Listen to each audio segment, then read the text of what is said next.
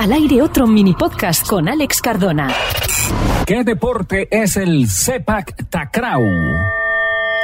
El Sepak Takraw es un deporte originario del sudeste asiático, muy parecido al voleibol, pero en lugar de utilizar las manos, se utilizan los pies y la cabeza. Se parece bastante al fútbol, aunque es mucho más antiguo, tan antiguo que datan sus inicios del séptimo siglo después de Cristo, aunque la red no fue introducida hasta 1833. Antiguamente, el deporte consistía en formar un círculo y pasarse la pelota unos a otros. A su vez, el Sepak Takraw original surgió del Kuju, un deporte chino que se jugaba hace miles de años y que consistía en lanzarse la pelota hasta hacerla entrar en una pequeña red ligada a unos 10 centímetros de altura en el extremo de dos largas varas separadas solo de 30 a 40 centímetros. La influencia china generada por el comercio con Tailandia, Malasia y otros países del sudeste asiático dio lugar al sepak takraw, en el que a diferencia del deporte chino se utilizaba una pelota hecha de una especie de caña, ratán. Pero lo más curioso de este deporte no es su larga historia, sino las peripecias acrobáticas de los jugadores para conseguir un tanto.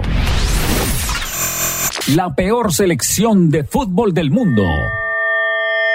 Oficialmente reconocida como la peor selección de fútbol del mundo, según la clasificación del organismo que regula el fútbol, la FIFA, San Marino ofrece una serie de peculiaridades que ha marcado su presencia en el fútbol internacional desde que debutó en 1990. Simoncini, el portero de la selección de San Marino, ha jugado 39 veces para San Marino y ha recibido 171 goles en contra. Simoncini se lo toma con filosofía. Pese a que tuve que recoger el balón del arco 13 veces, ese fue uno de los momentos más felices de mi vida. Recuerda Simoncini, la vida del portero estuvo en juego a causa de un accidente cuando tenía 19 años y era una promesa del Módena. Por su parte, Andy Selva es el único jugador de la historia de la selección de San Marino que ha marcado más de dos goles, ocho en total. Una cifra increíble si tenemos en cuenta que esta selección ha marcado 17 goles en su totalidad desde su debut. Uno de sus goles sirvió además para la única victoria que registra San Marino.